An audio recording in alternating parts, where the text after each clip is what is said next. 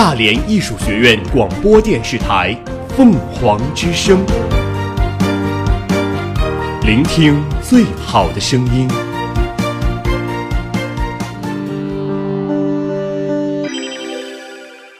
今日天气：今天大连晴，下午两点达到了全天最高温度二十七摄氏度。明天晴天，最低温度为十七摄氏度。目前本市的空气质量指数为四十，评价等级中等。我们我们一直在行走，行走，我们我们一直在记录，我们用简短的语言短的语言涵盖大量的新闻资讯涵盖大。量的新闻资讯。凤凰早新闻，凤凰早新闻，感受传播的力量。众，早上好！今天是九月十二号，星期二，农历七月二十二。欢迎收听今天的凤凰早新闻。首先，请听今天的新闻快讯。凤凰早国际，飓风艾尔玛即将登陆，佛罗里达州严阵以待。佛罗里达州超过了四分之一的人口受到撤离令，而在佐治亚州，大约有五点四万人收到撤离令。俄国挫败一起袭击图谋，前 NBA 球星邓肯呼吁关注加勒比灾情。马杜罗在制宪大会特别会议上讲话表示，为了回应美国对委内瑞拉的金融制裁，委内瑞拉将在国际支付机制中使用人民币、俄罗斯卢布、日元、欧元和印度卢比组成的一揽子货币。墨西哥外交部当地时间七号宣布，朝鲜驻墨西哥大使是不受欢迎的人，并限其七十二小时内离开。联合国对也门战乱的最新调查报告指出，从2015年到至今，共有一千一百多名儿童在空袭中丧生，而这些空袭大部分是由沙特阿拉伯为首的联军发动的。特朗普正式废除 DACA，奥巴马称该决定是错误和残酷，但在全面废止前，将允许国会有六个月的时间提出新的法律解决办法。国际社会积极评价金砖国家领导人厦门会晤的成果，认为习近平主席在厦门会晤期间的重要讲话，表明了对金砖国家未来发展的坚定信心，期待金砖合作推动世界发展，继续充当全球治理的金色力量。习主席的重要讲话和厦门会晤引发的国际媒体持续关注。俄罗斯二十四频道关注了会晤的闭幕消息，俄新社及时报道了习主席对会晤成果的总结。俄新社、国际文传电讯社等媒体还通过制作图表方式梳理了金砖国家的发展成就。巴西主流媒体对会晤开展了视频、文字及新媒体等多种形式的报道。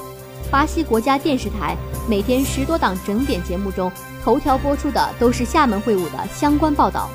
《金融时报》的文章指出，厦门会晤让全世界的目光再次聚焦中国，金砖五国自身不断完善发展，为世界经济稳定增长贡献了巨大力量。习主席讲话中强调了团结协作，共同建设广泛的伙伴关系。俄罗斯第一副总理伊格尔·舒瓦洛夫。墨西哥外长彼得·加赖等多位来自会晤参加国的官员，都在金砖机制下加强合作，让各方共享发展机遇表示期待。金砖机制将帮助我们构建全新的，也可能是颠覆性的合作模式，这将促进各领域的发展，提高民众生活水平，这也非常有利于俄罗斯经济的发展。在现在这个充满挑战的时刻，让新兴市场和发展中国家展开建设性对话，讨论在全球范围内的合作机会，这一点非常重要。金专家模式很有前景，我们支持中国继续这样的对话。更重要的是，厦门富有成果的对话应该继续。墨西哥很高兴加入这个对话。我认为习主席的讲话非常重要，他强调金砖国家未来的发展愿景，通过合作形成合力，加强全球经济治理。讲话最大的意义在于向我们展示了改善全球经济治理模式的可能性。凤凰早国内，游客与小熊猫合影，林业部门发声：野生动物不是宠物。近日，游客与小熊猫合影照片在网络空间走红，林业部门回应称，不提倡人类与野生动物亲密接触。野生动物不是宠物，都有一定的攻击性，安全问题难以得到保证。清华大学教授、结构生物学家施一公，中国科学技术大学教授、量子通信卫星墨子号首席科学家潘建伟，北北京大学教授许晨阳分别获得生命科学奖、物质科学奖和数学与计算机科学奖，奖金各为一百万美元。为深入推进生态环境保护和建设，青海省纪委近日集中通报六起生态环境保护领域问责典型案例。因海而生，向海而融，世界目光聚集魅力鹭岛，金砖合作定格厦门时间。作为海上丝绸之路的战略支点城市，厦门成功举办了金砖国家领导人第九次会晤。中国智慧，中国魅力，再一次为世界带来了温暖与力量。环境保护部同水利、卫计、工信、气象、地震等部门以及武警总部及辽、黑鲁人民政府军队有关部门，针对朝鲜第六次核试验。根据当地气候条件和技术研判结论，运用自动监测站、移动监测车和航空监测装备实施立体监测，包括大气、地表水、地下水、饮用水和地表沉降物等环境要素，覆盖中朝边境主要方向和敏感地区。朝鲜近期再次进行核试验，美国正在推动联合国安理会出台对朝鲜的新的制裁。对此，中国外交部长王毅表示。制裁施压只是解决问题的半把钥匙，而另外半把钥匙则是对话谈判。国家主席习近平二零一三年七月在湖北考察时强调，一个国家只是经济体量大还不能代表强，我们是一个大国，在科技创新上要有自己的东西，要靠自力更生、自主研发、自主创新形成我们的核心竞争力。按照习近平总书记要求。湖北省瞄准自身资源优势，深化科技体制改革，让创新成为推动发展的第一动能，打造自己的核心竞争力。在武汉光谷展示中心，有一大批光电子信息、地球空间信息等领域的创新创意产品，它们大多数是国内高校自主研发的专利成果。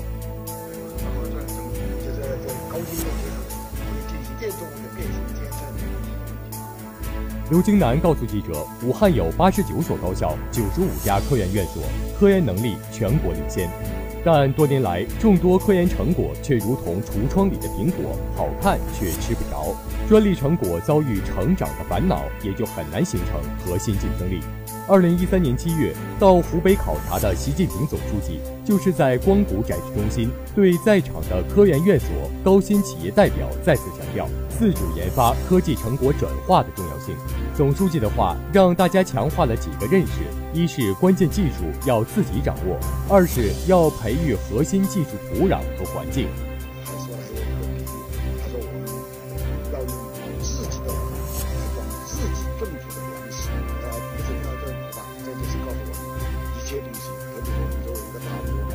这个科技首先要引领的这种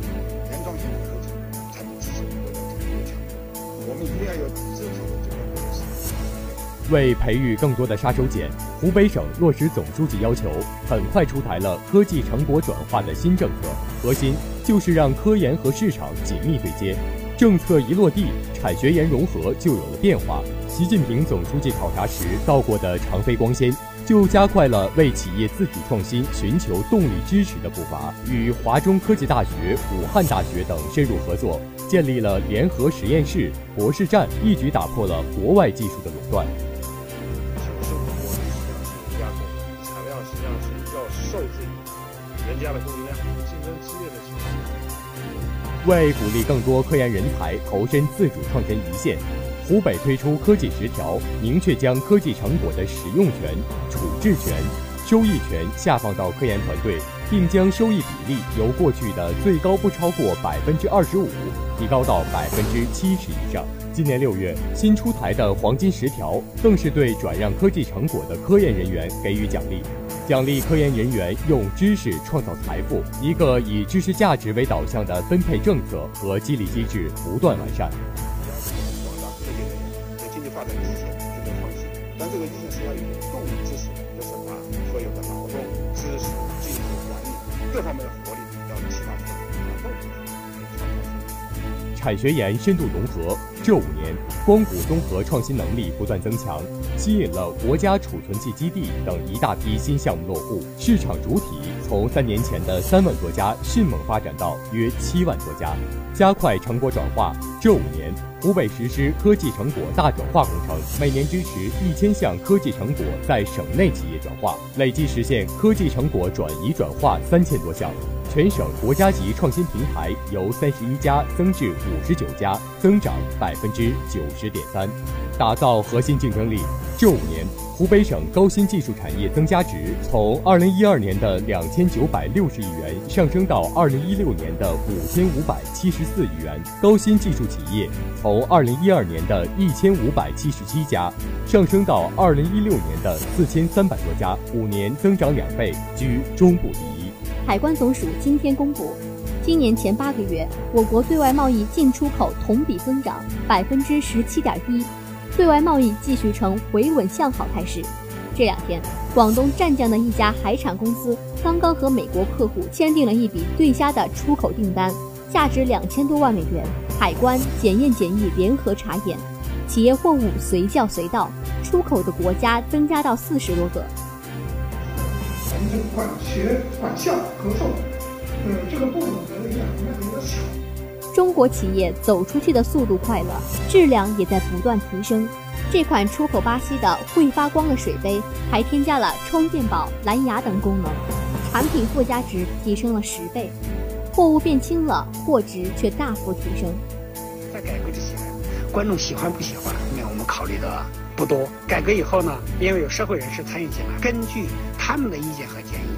我们就可以开发提供一些观众看得懂也愿意看的动画产品。据海关统计，今年前八个月，我国货物贸易进口总值十七点八三万亿人民币，比去年同期增长百分之十七点一。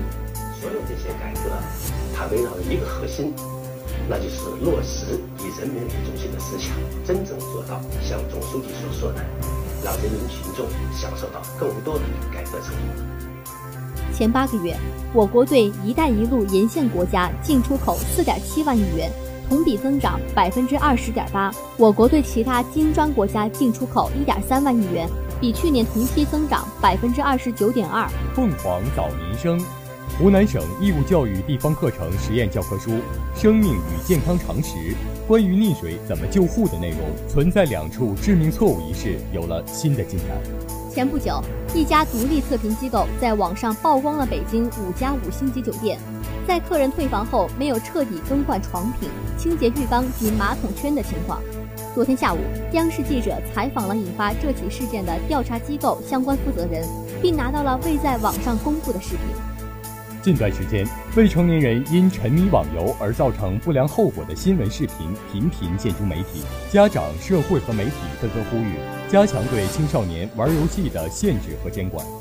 在二零一七年九月八号召开的教育部新闻发布会上，教育部高等教育司司长吴岩表示，我国高等教育已经进入了大众化后期，即将进入普及化阶段，终身学习、灵活的学习制度将成为常态。国务院办公厅近日印发《关于加快推进农业供给侧结构性改革，大力发展粮食产业经济的意见》，提出在保证粮食供应和质量安全的前提下，着力处置霉变、重金属超标、超期贮存粮食等，适当发展粮食燃料乙醇，推广使用车用乙醇汽油。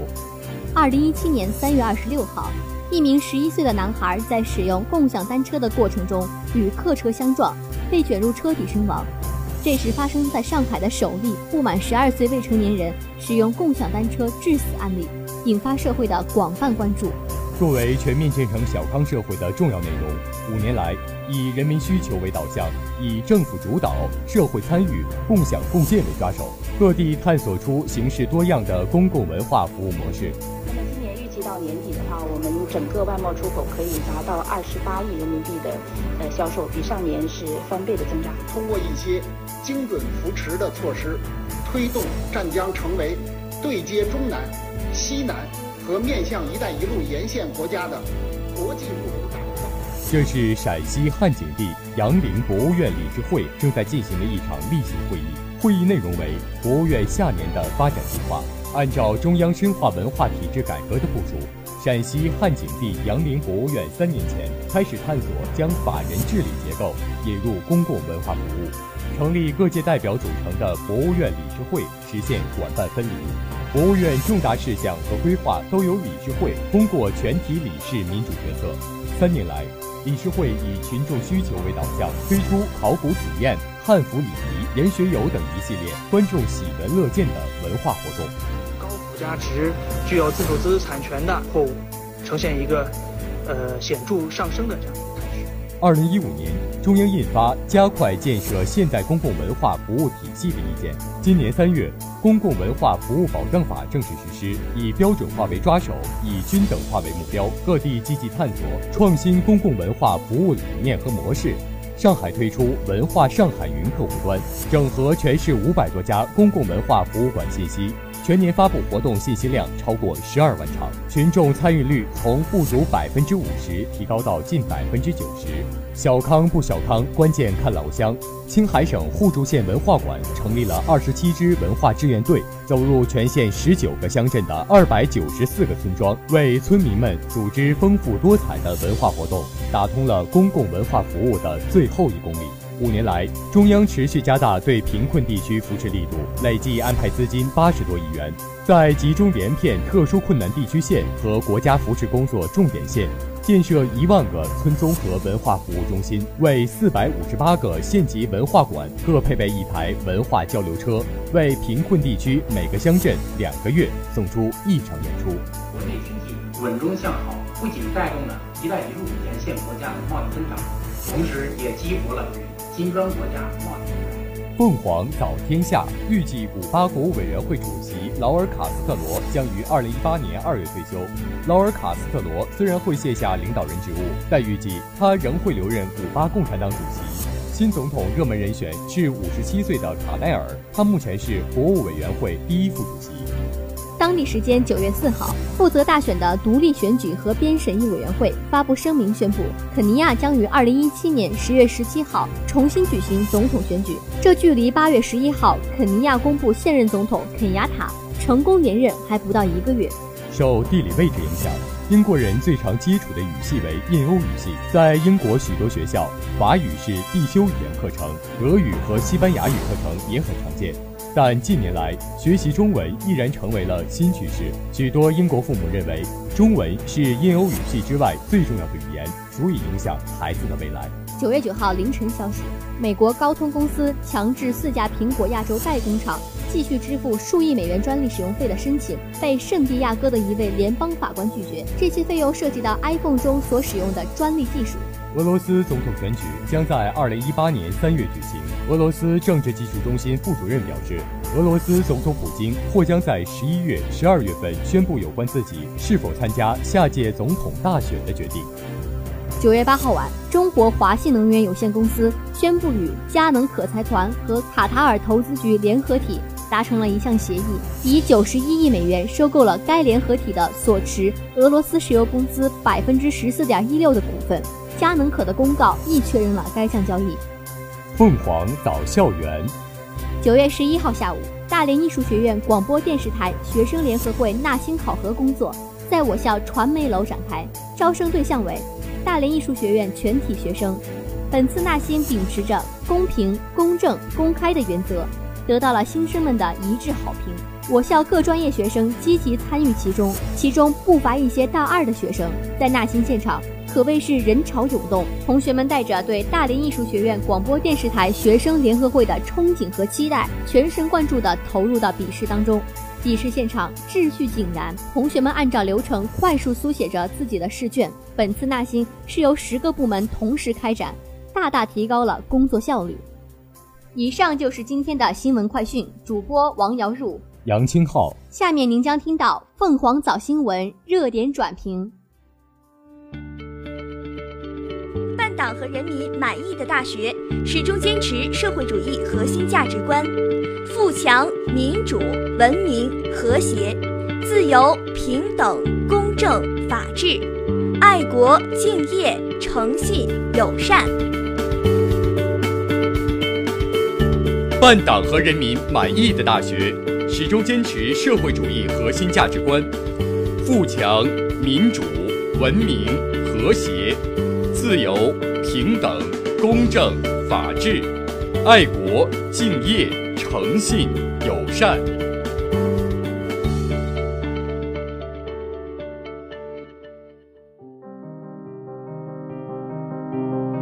把精美留给大义，把承诺留给学子。把精美留给大义，把承诺留给学子。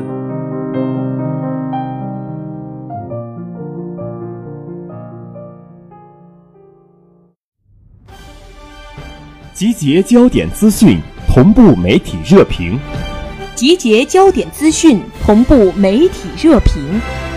凤凰早新闻热点转评。各位听众，早上好，欢迎收听今天的热点转评。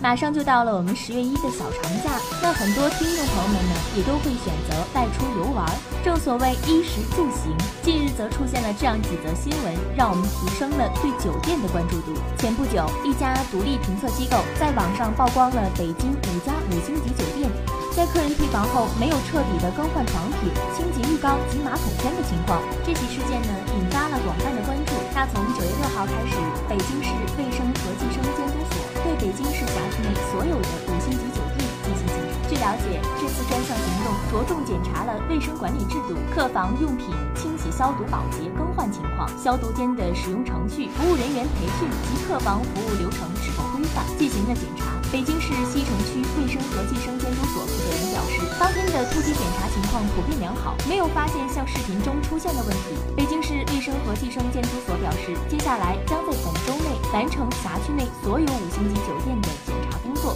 调查机构也显示，调查结果令人震惊。那昨天下午，据记者采访，引发这起事件的调查机构的相关负责人，并拿到了未在网上公布的视频。某调查机构的负责人张曾经说过，这个结果我们是很震惊。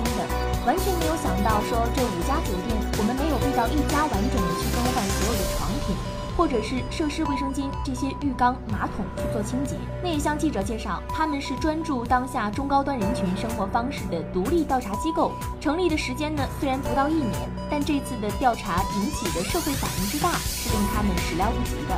调查的真实性如何，也让很多网友提出了质疑。五星级酒店被曝不换床单、不擦马桶这一事件成为了公众关注的焦点，但是对该调查的真实度，也有人提出了质疑。对这些质疑，评测机构负责人也给出了回应。虽然穷游网和蓝莓的评测虽然是属于同一个公司，但是他们是两个完全平行且独立的项目组。那么蓝莓评测，因为它做的就是消费者关心的各种各样的消费产品和服务的评测，所以它的一个基本，也就是说它必须要完全的独立。那这位负责人也表示说，穷游网和这些被曝光的酒店确实存在合作关系，但一再强调评测机构的独立性。事实的真相究竟如何？相关的管理部门已经开展了调查，最新的进展我们也将进行持续的关注。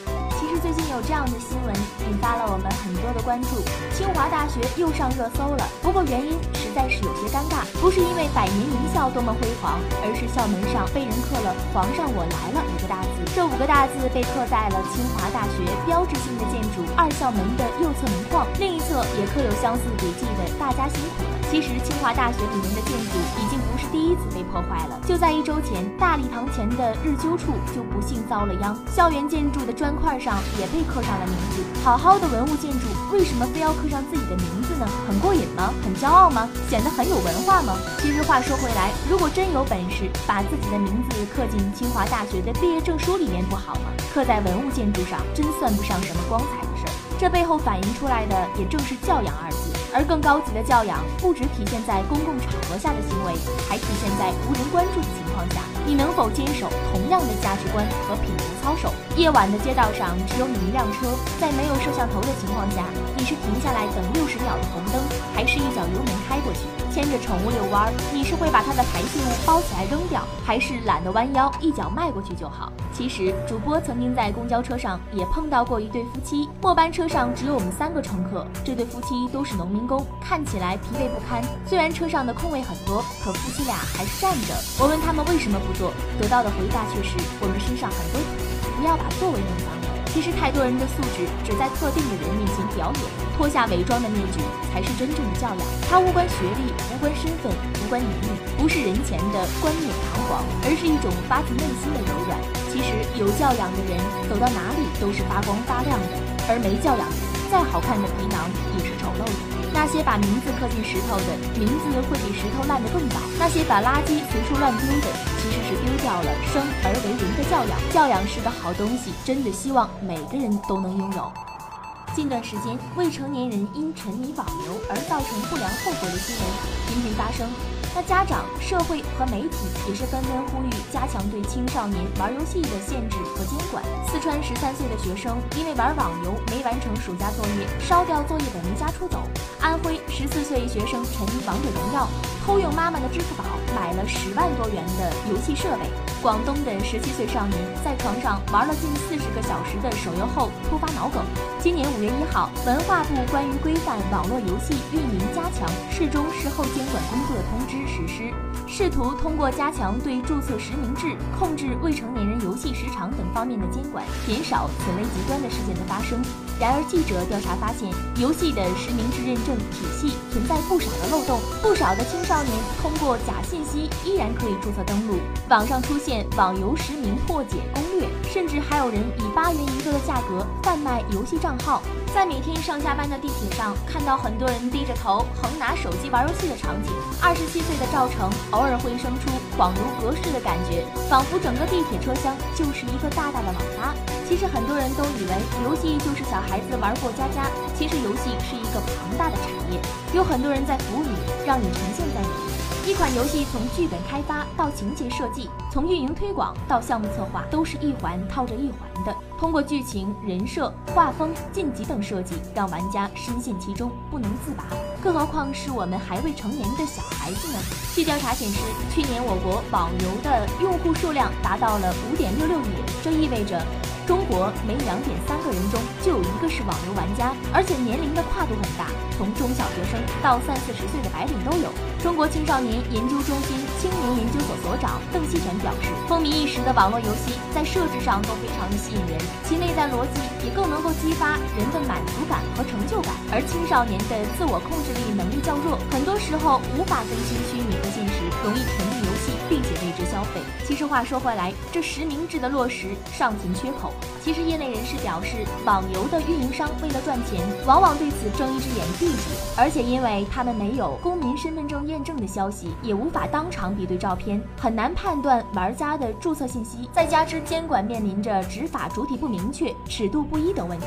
通过实名制保护未成年人的意图，还需要有更实质性的有效手段。行政的部门如果加强审批管理，在网络游戏上上线运营前，要求运营商出具未成年人保护评估报告，同时。进一步的加强监管力度和惩罚力度，建立诚信评价系统，对违法运营的运营商及时作出查处，并列入诚信记录。同时，还青少年一个健康成长的绿色网络游戏，避免此类的悲剧再次发生。